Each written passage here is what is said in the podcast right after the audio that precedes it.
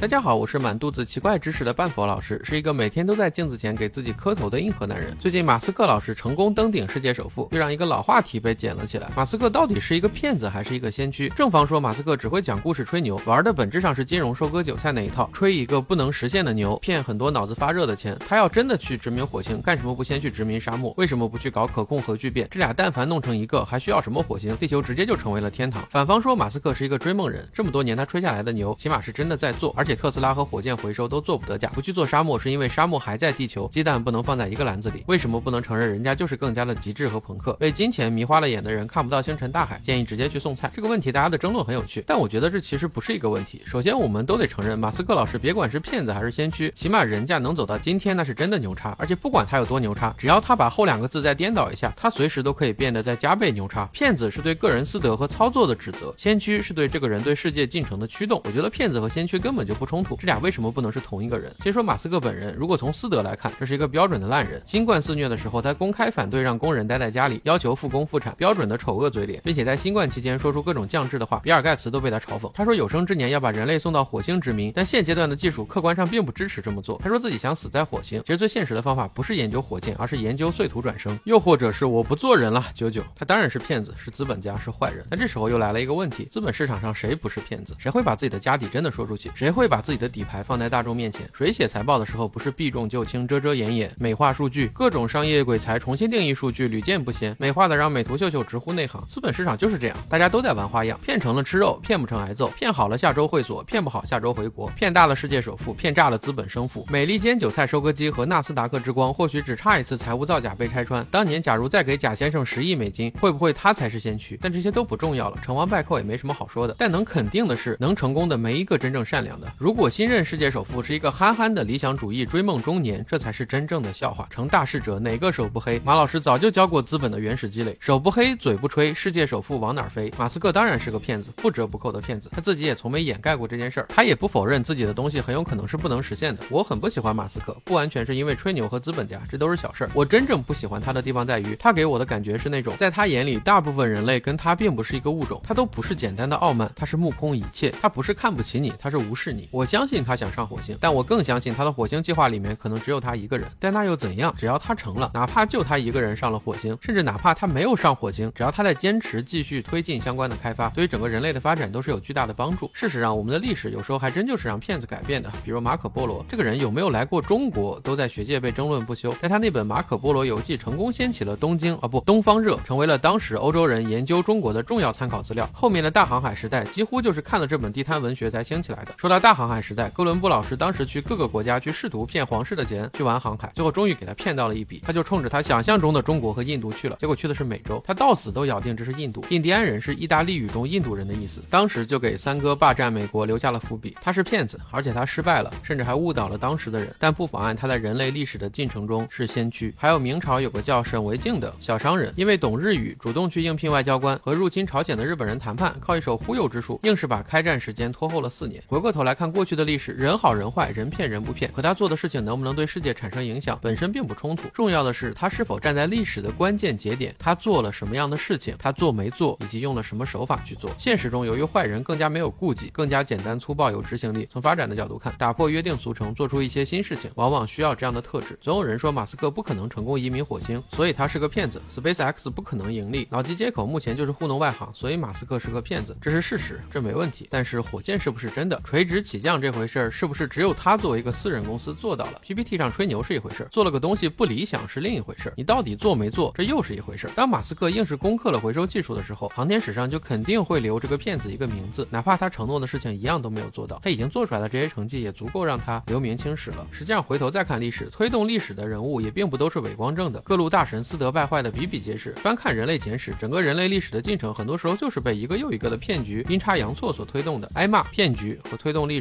本身不冲突，不管马斯克怎么作妖，不管特斯拉后面会不会被传统车企的电动产品以及国内新能源锤爆都不重要了。他现在已经不败了，马斯克根本就不需要移民火星才算胜利。当他的火箭蹦跶了一下又给回来的时候，他就已经胜利了。忽悠是假的，概念是假的，对未来的许诺是假的，炒作出来的名声也是假的，这些都可以是假的。但只要火箭是真的，那什么都是他的。这时候非要说这技术没什么大不了，NASA 的遗产确实事儿也是这么回事儿。但你给他做出来了，别人没做出来，就没辙了。有一个领先世界的火箭技术，把火箭发射的成本干掉了九成，这已经。已经是在人类的太空探索事业上前进了一大步了。至于后来马斯克自己上不上火星，根本不重要。而且有一点，我其实特别欣赏他，他吹牛骗钱到底花了谁的钱？这没花我的钱。马斯克自己互联网创业，三十岁就成了亿万富翁，却卖掉了互联网产业，转头搞实业，去造火箭放烟花玩。这在大部分老板的眼里都是个神经病。他造火箭放烟花的时候，主要投钱方是 DARPA，属于美国军方。等他放烟花把自己放快要破产了，才开始炒概念，在资本市场上捞钱，大幅度融资炒作星链。主要投资方是谷歌和富达，搞太。太阳能电池板投资方式 Founders Fund，后来又拿到了美航局的订单，把美国的大资本几乎一网打尽。这一株一株割过去，都是新鲜的美国韭菜。说真的，他就是真的骗钱，和我也没关系，我还很开心。反正人家收割的都是投资人的钱，烧的都是资本的现金流，穷鬼的钱他根本看不上。我们这些韭菜更是原韭菜，填不了近燃料箱。他就算真是骗子，最终泡沫炸掉，其实也很好。二十一世纪初的互联网泡沫那一波，刚好也是与 PayPal 有关。未来可能就是历史的一再重演。反正他割的越多越好，烧的越干净越好。反正都是美国韭菜。拿来下饭不心疼。我不喜欢马斯克，很不喜欢马斯克。吹不吹牛就不说了，吹牛的人很多，也不差他一个。他不止商业上不是好人，根本做人就有问题。生了一堆孩子，母亲都不相同。当年别人在水下努力救援，他在社交网络上对人家的手法冷嘲热讽，最后被打脸。疫情的时候，为了让特斯拉工厂不停工，可以睁着眼说瞎话，公开宣布疫情没什么大不了的。这么草菅人命，简直缺德到家。还是那句话，他就算上了火星，也不代表他是一个好人，更不代表他会带着地球人一起去。他眼里的火星就是自己以及那几千人，而不是七十亿地球人。这人从各个角度来看都是个烂人。当然，还有最重要的，我很早就买了一辆特斯拉，比降价要早很多。而且特斯拉的车，我只能说只有外形炫酷。这个车的内部做工，总让我感觉缝隙里面似乎是藏着什么宇宙奥秘。这么高的售价，品控做成这样，我也是佩服到家。我都怕它开着开着，直接给我原地来个变形，站起来就去找外星人打架，说妈妈我要回家。我肯定是不买第二辆特斯拉了，我也不推荐别人买特斯拉。第一次买了是我的错，第二次还买，我是错上加错。现在问题来了，为什么我这么不喜欢马斯克，但还是觉得这个人可能是先驱？因为如果有些事情，这个世界上只有一个人在做，并且。确实做出了一些成果，那你就是再讨厌他，你也得承认这个人做的漂亮，这很让人恶心，但这就是事实。在商业航天这条路上，马斯克就是这么一个人。尽管移民火星这件事情三百年之内都不太可能有人做到，尽管他大概率是在吹牛抬股价炒作概念，拿火箭当广告素材卖车收割资本市场。我爸都说那个造火箭的小兄弟造的车错不了，但那又如何？他吹牛，他吹上火星，别人吹牛，别人吹送菜下乡。严格来说，大家都不是好东西，但我他妈还是喜欢火星。说到底，殖民火星这件事情应该是一个超级大国全力参与，或者干脆就应该全人类。携手共同协作。开一家要赚钱的商业公司说自己要做，不是吹牛才奇了怪了。大家都是骗子，大家都是吹牛。一帮搞网络贷款、玩 P2P、炒币、玩渠道垄断的，竟然有脸嘲笑造火箭的。就算马斯克真的造火箭，就是为了做宣传、融资、卖车，把 SpaceX 当成一个超级大的广告牌来做。一个人用造火箭放烟花的方式来宣传，那也比把钱都拿去买热搜、发通稿、请明星来宣传要酷得多。大家都是骗子，反正都是讲故事。我选择听一个浪漫一点的故事。目前为止，除了酱香型科技，我就没有见过这么骚的故事。而且大家在想，马斯克上火。星成功了，是不是要喝酒庆祝？马斯克上火星失败了，是不是要借酒消愁？马斯克别管上火星成功还是失败，他的自动驾驶快要成功了，是不是根本上解决了酒驾问题？所以严格来说，马斯克做的一切事情都是在利好茅台。我希望大家能理解一件事：这个世界上很多时候主观跟客观就是不统一的。骗子的初心可能就是想捞钱，但是他编出的谎话如果能够驱动足够的资源，让世界多一些变数和可能，那真的有可能引领一个时代。那本半真半假的《马可波罗游记》影响力直接折腾到鸦片战争。马斯克造火箭也一样，他主观上可能没有。有什么好心眼？但客观上真的是拓宽了这个世界的上限。我要移民火星这种口号喊出来，做不做得到两说，听的人肯定是燃了。不只是工科学霸，科幻爱好者他也燃。反正都是有生之年上不去，你总得让我知道有人在做这件事情，对不对？当年我看刘慈欣老师的《朝闻道》的时候，那种全身颤抖的感觉，现在还难以忘记。科学探索星空，或许都是自私的，但那又如何呢？说好了要让我们移民火星，结果却给了我们 Facebook 和 Twitter，现在还给夹了川老师一点快乐都不给，这个世界太坏了。很多年轻的朋友没有经历过科幻狂热的。